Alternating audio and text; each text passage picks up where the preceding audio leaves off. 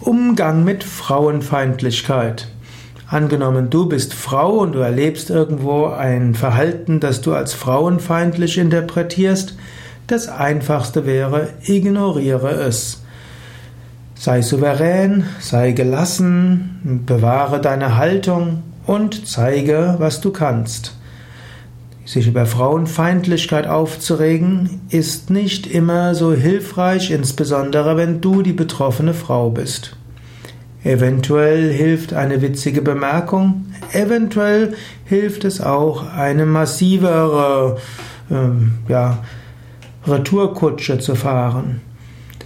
Wenn du aber nicht selbst betroffen bist und du hörst jemand, der eine frauenfeindliche Bemerkung macht, dann ist es klug zu sagen, Nein, das sollte hier nicht so sein.